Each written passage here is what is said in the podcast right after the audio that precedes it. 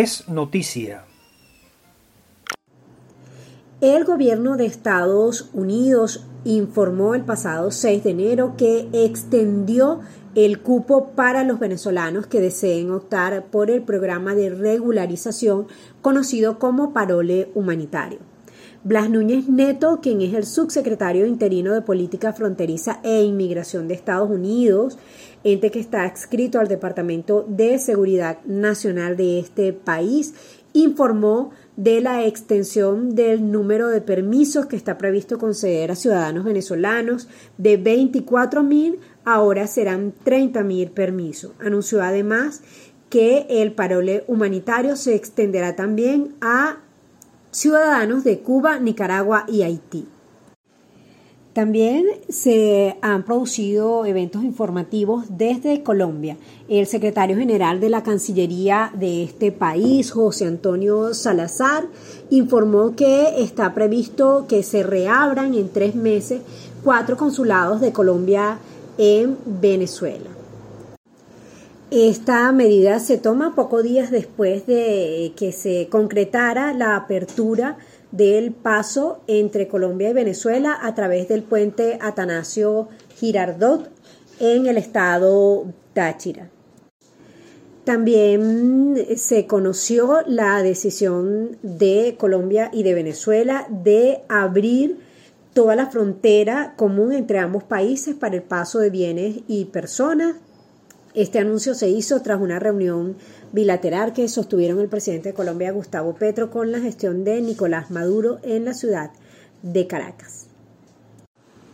La conferencia episcopal venezolana realizó su asamblea ordinaria plenaria correspondiente al inicio del año 2023, en las que incluyeron entre las temáticas la revisión de la crisis migratoria durante la instalación de la reunión, Monseñor Mario Moronta, quien es obispo de San Cristóbal y primer vicepresidente de la Conferencia Episcopal Venezolana, refirió a la visita que realizó en noviembre de 2022 a la diócesis de Apartado, Colombia. Esta visita la realizó junto a otros miembros de la conferencia episcopal y señaló que eh, durante dicha visita constataron la cruda realidad de migrantes venezolanos que cruzan la selva del Darién, afrontando riesgos e intentando llegar a Estados Unidos. Contexto.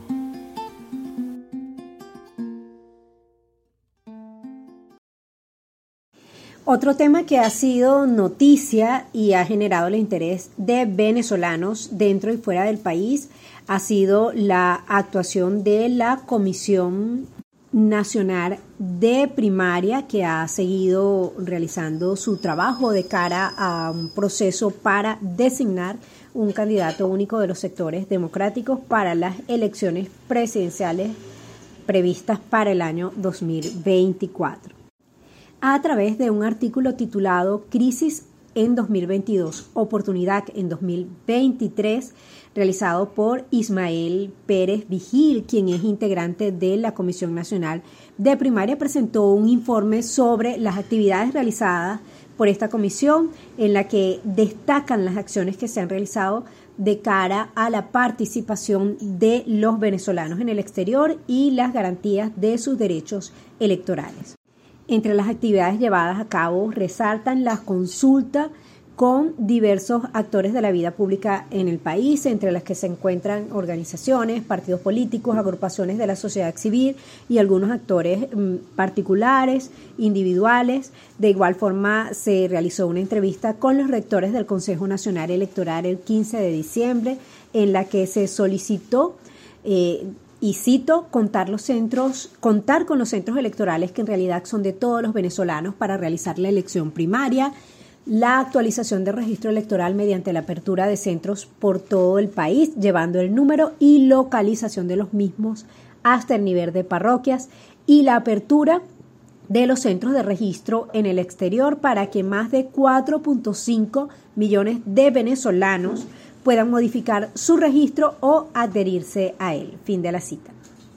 La Comisión Nacional de Primaria también realizó una visita a Bogotá, Colombia, eh, que tuvo como objetivo reunirse e intercambiar ideas con venezolanos en ese país, la mayor cantidad eh, de ellos migrantes con derecho a voto que podrían participar en las elecciones presidenciales del año 2020. 24. Y dice Ismael Pérez Vigir en su artículo que con esta visita ellos están, cito, reiterando de esta manera la indeclinable decisión de la Comisión de lograr que la mayor cantidad de venezolanos que emigraron al exterior puedan ejercer su derecho al voto en la elección primaria de 2023 y la elección presidencial 2004, independientemente de su condición legal en cualquiera de los países.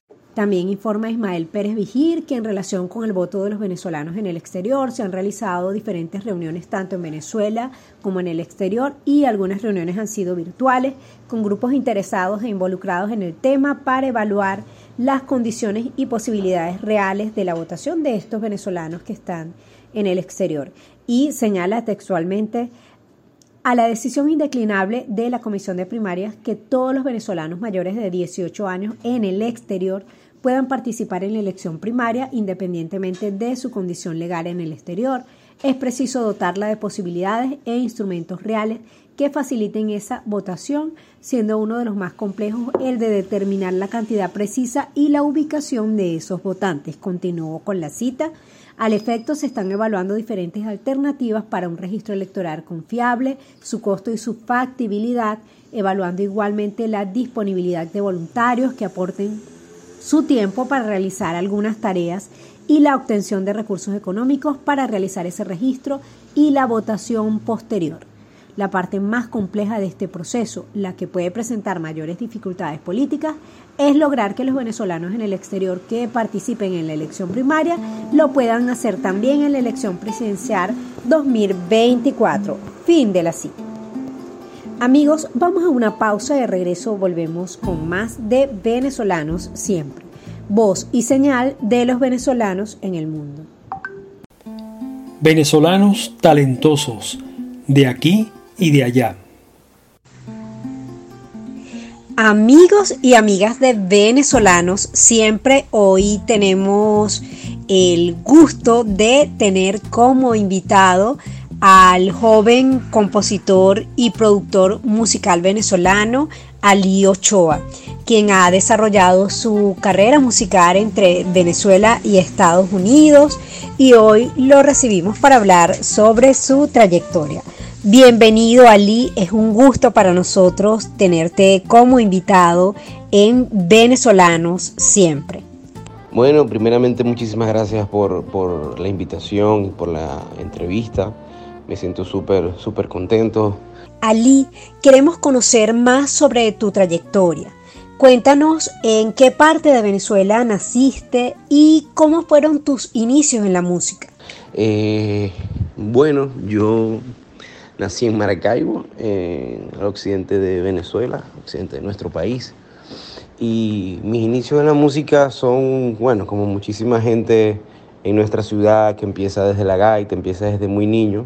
Pero extrañamente decidí estudiar este, en la universidad eh, arquitectura, bueno, por cosas del destino, pero mientras iba yo terminando esa carrera, ya la música era gran parte de mi vida y vamos a decir que era eh, prioridad, ¿no? Y bueno, al terminar la carrera de arquitectura ya tenía muchísima experiencia desde niño hasta esa edad en la música, así que después de digamos, como de formalizar la carrera de arquitectura, después quise formalizar la carrera de música y me fui por tres años eh, a estudiar con el maestro Jerry Whale en Caracas, cual fue, digamos, un antes y después para mí en mi educación, porque para mí ese es mi, mi, maestro musical. Eh, y bueno, después de eso, a raíz de tanta experiencia tocando, grabando, eh, fue que después fui a hacer el posgrado en Nueva York, etcétera, etcétera. Pero mis inicios fueron en la gaita, luego la música latina y bueno, por supuesto luego con Jerry en el jazz y por ahí se fue la cosa. En 2016 saliste de Venezuela y te radicaste en Nueva York. ¿Cuál fue el motivo que te llevó a migrar? Ciertamente en el 2016 este, decidí emigrar y mi principal eh, razón es a estudiar, como dije en la respuesta anterior. Eh, para mí siempre fue un sueño y una meta estudiar eh, música en, en, los Estados Unidos. Era muy, era muy, muy, muy buena campo, ¿no? Se me dio la oportunidad eh, primero quería ir a Los Ángeles, después, bueno, la Universidad de Nueva York me dio unas mejores posibilidades y, una mayor, muchísimo mayor aceptación. Además de que Nueva York siempre fue una ciudad, o es una ciudad muy cosmopolita y, de verdad que es una ciudad multicultural y eso para un compositor y para crear creo que, es el mejor de los contextos, ¿no? Desde mi punto de vista. Eh, y principalmente esa fue mi razón de, de emigrar. Por supuesto, fue un plan, no, no fue de la noche a la mañana. Eh, todas las cosas que conllevan emigrar y sobre todo a un país con otro idioma, por supuesto tuve que retomar el inglés y fueron como, un año y medio previo a salir, a emigrar, aplicar a la universidad, etcétera, etcétera.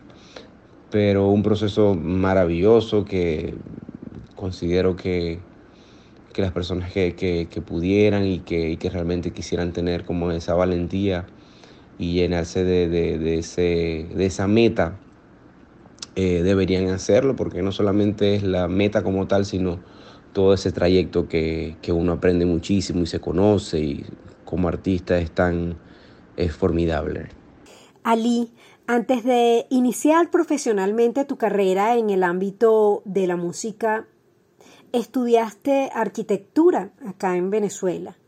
¿Cómo fue la transición de un área a la otra y qué te inspiró o motivó a dedicarte a la música? Eh, sí, la arquitectura es una carrera muy linda, es muy fascinante. Yo creo que yo la estudié por, bueno, por cosas de la sociedad. Creo que eh, como, bueno, es, es como hay un dicho, como este, donde los, hay como un dicho muy viejo, considero que los músicos como que es como complejo sostenerse no económicamente. Yo creo que esos son dichos muy viejos que ya no tienen trascendencia ni sostenibilidad.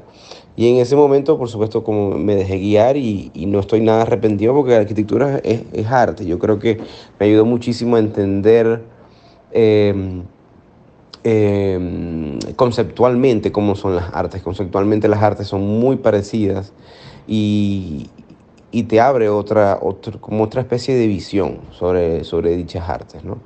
Eh, una carrera fascinante, bellísima, hice muchísimas amistades, pero en mitad de la carrera ya vivía de la música. Entonces, bueno, dije, nada, si, esto es lo que amo, realmente, pues nada, termino mi carrera porque no me gusta como dejar las cosas a medias. Terminé y, y nunca, nunca ejercí arquitectura de ahí, salí a un estudio de grabación a grabar unas guitarras y, a seguir ya mi camino profesional como músico. Em, yo creo que la motivación a estudiar o a seguir o a dedicarme a la música es la misma desde niño, ¿no? Amor a la música, amor a crear, este, amor a dejar un, legado, amor a innovar, este, creo que sería la principal motivación, eh, siempre ha sido y siempre será. Ali, en los últimos años en Estados Unidos has alcanzado importantes logros para tu carrera, como haber ganado el concurso internacional de compositores The American Prodigy en 2019 y el haberte presentado en el prestigioso Carnegie Hall de Nueva York. ¿Cómo ha sido la experiencia de trabajo que te ha llevado a obtener esos reconocimientos y oportunidades? ¿Y qué significó para ti el haber el haberte podido presentar en el Carnegie Hall en Nueva York? Bueno, haber eh, ganado el, el, el, American Prodigy del 2019 eh, ciertamente es un, es, un, es un punto de quiebre en el buen sentido de mi carrera, por supuesto. ¿no? Primero porque eh, usualmente mi carrera ha sido inclinada hacia la música pop eh, música latina, eh, música de cine. Pero el American Prodigy fue algo muy inclinado hacia lo clásico. Mi background no es de clásico, ¿no? Pero eh, en el renglón de este American Prodigy habían composiciones propias. Entonces, eh, digamos que me metí en el campo de lo clásico, pero me apropié desde, digamos, como que coloqué mis, mi composición propia enmarcado en un, en un campo de la música clásica. Y, y yo creo que mm, es una lección para mí mismo y para cualquier músico, pues el hecho de expandirse también a otros géneros, eh, sin importar que de repente no sea lo más cómodo para ti. ¿no? Eso me, parece que para mí fue una enseñanza muy hermosa. Eh, trabajé muchísimo, muchísimo. Recuerdo, mm, empecé a, a, practicar unos cuatro meses antes de la presentación. Practicaba todos los días, cuatro horas al día. Mm, trabajaba, componía y practicaba. Trabajaba, componía y practicaba. Y fue arduo y todo valió la pena porque realmente al momento de uno sentarse ahí frente a toda la gente en un piano que no estaba microfoneado porque la sala estaba acustizada perfectamente para no estar microfonado, solamente con la acústica del piano era suficiente, así que todo el mundo tenía que estar en silencio, cualquier error que podías cometer en el piano se iba a escuchar, así que eh, creo que todo valió la pena, todas esas horas de estudio diarias para poder eh, tocar ahí con la mayor, con mayor placer y con la mayor calma.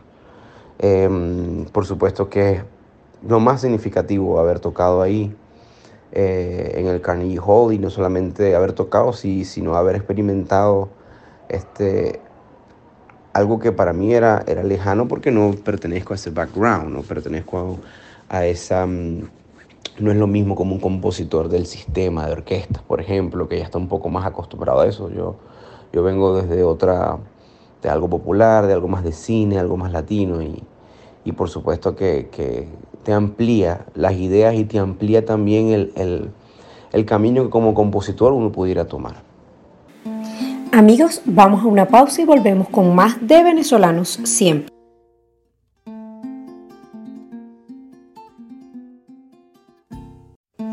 Amigos de venezolanos, siempre estamos de regreso en nuestra sección venezolanos talentosos de aquí y de allá y hoy estamos conversando con el productor musical y compositor Ali Ochoa. Ali ha sido compositor y productor musical de temas de diversos artistas latinoamericanos. Algunas de tus canciones han sido difundidas en el canal HTV y también has compuesto canciones para la reconocida agrupación venezolana Los Adolescentes. ¿Cuáles han sido las canciones y producciones que te han permitido conseguir mayor proyección en tu carrera? Eh, sí, particularmente eh, las canciones que, que, escribí para Richelle que es una influencer de Miami, eh, fueron tres canciones que estas mismas entraron en HTV y bueno, sí, por supuesto fue algo muy lindo porque eh, eh, digamos que son tres canciones más que están en esa plataforma y que, y que van desde, bueno, desde México hasta Argentina y se escucha mi música en todos esos países. Eh, anteriormente en HTV ya estaban sonando una agrupación con la cual yo produje completamente que se llamó Lucía y anteriormente también hay un canal de Sun Channel que también trabajé y fue como mis primeras pinceladas este, de que mi música se escuchara a nivel latinoamericano. Eh, y bueno, creo que, que creo que esas, esas, esos trabajos y, o esas creaciones eh, siempre son peldaños pues para que, que, la música se expanda, se expanda más, ¿no? Eh, por supuesto, hacer canciones con los adolescentes y ahorita que estoy en, en pleno disco con ellos, eh, no solamente es maravilloso porque los adolescentes en una escuela, desde muy niño yo los escucho, sino que mmm, tuve la oportunidad de cambiarle la cara a una orquesta que toda la vida había tenido otra cara, ¿no? Y, y por supuesto, como bien dije anteriormente, es una escuela y este, un sonido formidable, pero en el momento en que a mí me toca entrar, eh, entraban cinco chicos de, cinco países distintos. Y la canción que yo hago, que se llama Soy Latino, es la canción bandera de esta nueva cara de los adolescentes. Entonces es una responsabilidad aún mayor, porque es una marca que tiene muchísimos años y se atreve a cambiar. Y quien tiene la bandera y quien tiene, este, digamos, como quien pone la cara este, musical este, soy yo y por supuesto yo me monto toda esa responsabilidad en los hombros y hago la canción Soy Latino y es por supuesto la canción eh, eh, principal o la canción flecha, digamos, de ellos. Y sí, ciertamente además por supuesto que es algo latinoamericano, hay un chico de Chile por supuesto la canción se escucha en Chile, en Colombia, un chico de Colombia, en Cuba, en México, hay un chico nuevo que entró en Puerto Rico, ahora van a hacer el video, por supuesto que no solamente a nivel latinoamericano es una proyección, sino en el mundo de la salsa. Y claro, e, e, es, maravilloso, pues. Eh, y bueno, va a seguir así seguro con, con el resto del disco, que es el que estoy trabajando ahorita. Ali, qué valioso que te desenvuelvas tan exitosamente en diversas facetas como compositor, como productor musical. Y qué maravillosa esta alianza con los adolescentes, esa orquesta nacida en Venezuela y que nos dio tantas alegrías, eh, tantas canciones con las cuales bailamos. Y bueno, qué maravilla que se haya expandido ahora incorporando integrantes de América Latina. Pero, ¿qué te parece si escuchamos ese tema? Ese tema Soy Latino de la orquesta Los Adolescentes, lanzado en el año 2021 y bajo la autoría de nuestro invitado de hoy, Ali Ochoa. Escuchemos.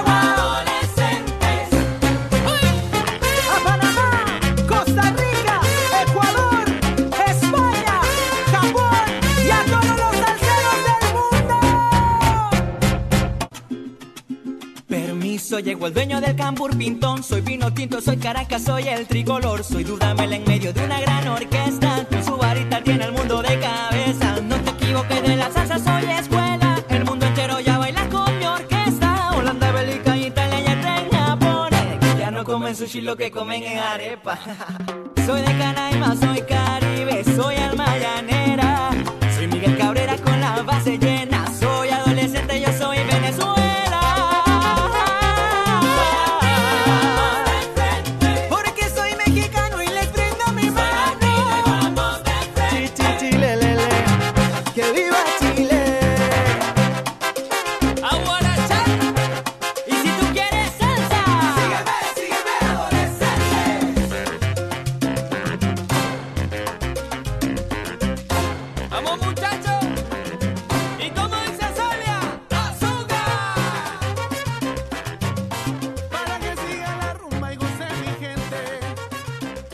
Amigos y contagiados con este ritmo latino y orgullosos del talento venezolano, vamos a una pausa y volvemos con más de venezolanos siempre.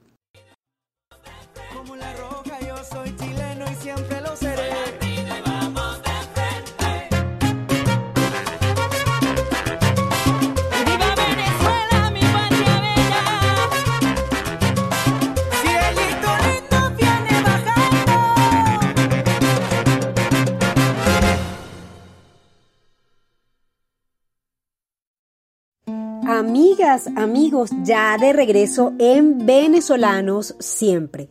Ali Ochoa es nuestro invitado de hoy, un talentoso venezolano de Maracaibo, Estado Zulia, con estudios musicales en Estados Unidos y es productor musical, compositor, además es arquitecto, un muchacho muy talentoso y te queremos preguntar, Ali, en tu faceta como productor musical y compositor, has tenido también participación en varias producciones cinematográficas.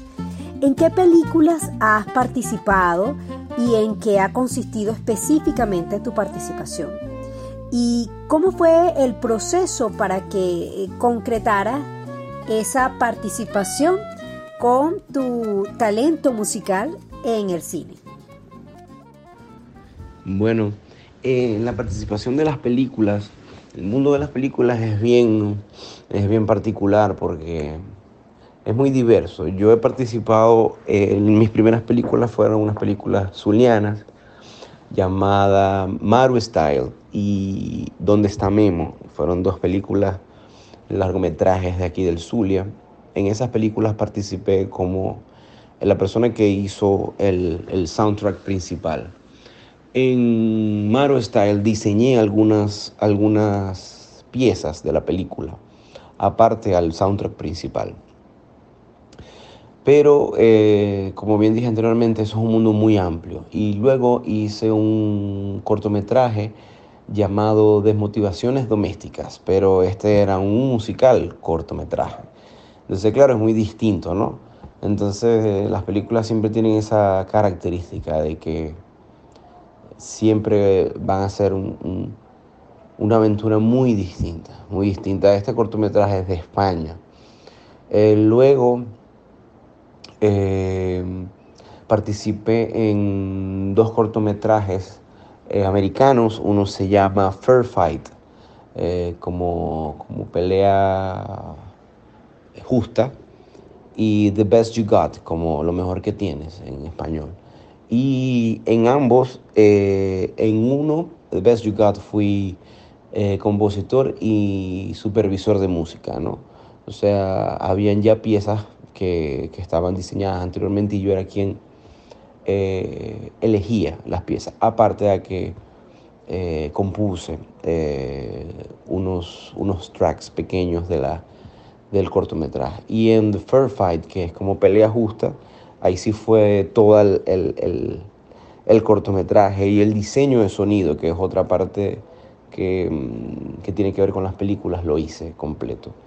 Em, el último trabajo que fue este año 2022 es otra eh, particularidad de las películas y que se usa, bueno, se ha usado desde hace mucho tiempo, que a veces hay escenas de películas que no son diseñadas según la emoción, sino que es una canción la que suena y va por encima de la película, ¿no? Y eso se llama, en inglés se llama placement, en español es como un posicionamiento, se le, se le llama en el mundo del cine.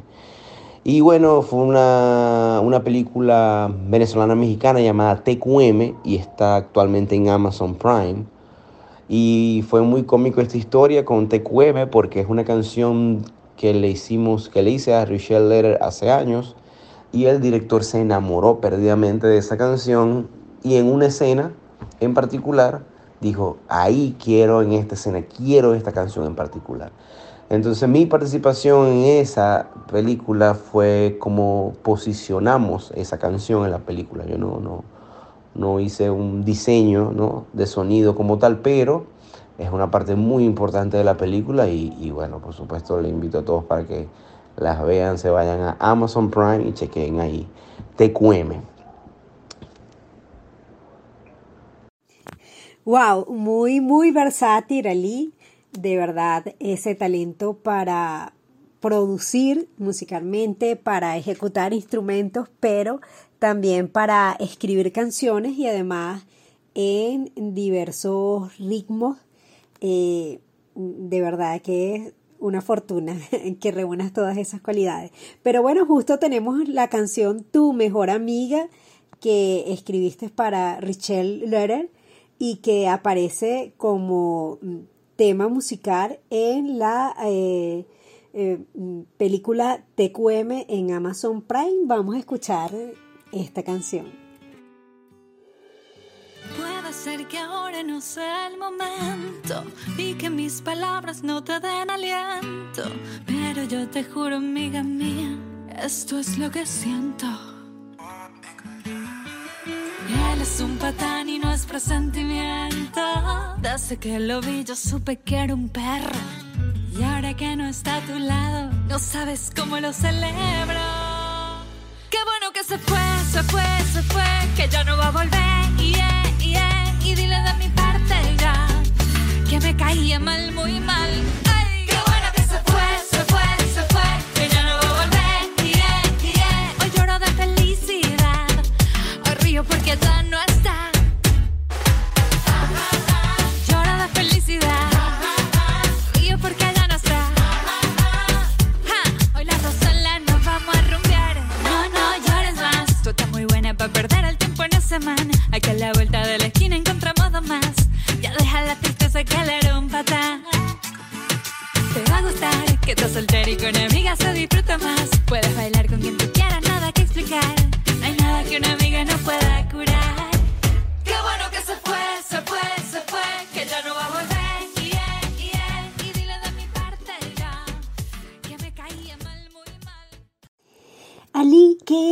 recomendaciones o aprendizajes pudieras compartir con otros venezolanos que como tú quisieran consolidarse en el mundo de la música? Bueno, yo soy eh, un amante de la educación, yo soy un amante del estudio y de investigar. Eh, soy muy eh, quisquilloso con cosas y siempre en búsqueda de la, de la verdad o de lo que yo creo que es verdad, ¿no? Eh, y por supuesto, yo, contra viento y marea, eh, siempre voy a decir que educarse y estudiar es lo más importante, es lo que es lo más sostenible en el tiempo, diferentemente sea algo formal o informal, eh, pero la educación, eh, digamos, diaria, horas de práctica, horas de estudio, estemos donde estemos, indiferentemente estemos en Venezuela, en los Estados Unidos, en, en Chile, en Europa, en donde sea, eh, la música, eh, eh, los músicos alrededor del mundo tienen muchas verdades que son las mismas. O sea, un pianista en China o en Venezuela lo que tiene que hacer para ser buen pianista es estudiar, es practicar. Y yo considero que eso es supremamente importante. Yo empujo, digamos, a la gente a que si puede hacer una educación formal en algún país que no sea el, el- el- suyo eh, eh, y que sea un, un lugar creativo, eh, formidable, no, no, no tanto por, por, por, por esta cuestión educativa o por esta cuestión, digamos, como de, oh, tengo un, un- título, no, sino más por, por, por eh, la experiencia, porque no solamente es estudiar, sino todo lo que eso en el contexto te conlleva. Y además el codearse con gente, hacer amigos, entender otras culturas, te amplía la mente como compositor, lo hablo yo. Y me imagino que por supuesto como instrumentista, yo por supuesto yo soy instrumentista de guitarra y piano, pero, pero mi foco es componer. Entonces cuando te empiezas a, to- a topar con otros compositores de otros países, este, por supuesto que tu mente se va como, como a diversificar. Yo, verdad que eh, diría que la educación es uno y en segundo lugar yo diría que, que sea algo divertido, que sea algo, pues si se puede en otro país, algo que tu cultura como que te saque un poco de tu zona de confort, sería maravilloso para, para todos los, los músicos que están ahorita eh, construyendo su, su carrera, en lo que puedan, en la medida que lo que puedan. Eh, creo que esas serían mis dos principales opiniones. Amigos, y escuchando un poco del tema My Name is Hannah del disco Diario de un compositor de nuestro invitado Ali Ochoa, nos vamos a una pausa.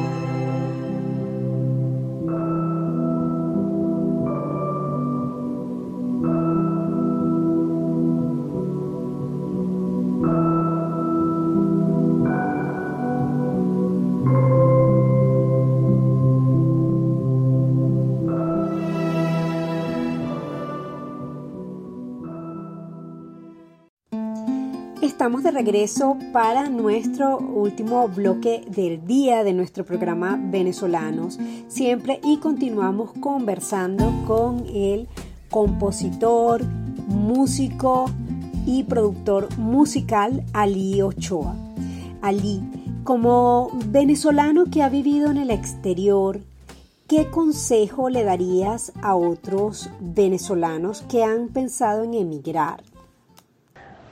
Bueno, emigrar es un tema bien particular, eh, pero yo, yo soy de los que pienso que mm, para emigrar siempre hay que tener como un, realmente un norte, a, dónde ir, a dónde ir y por qué vamos a, cierto país, ¿no? A veces, bueno, a veces migramos y por supuesto por situaciones este, de nuestro país y no somos los únicos que emigramos, ¿no?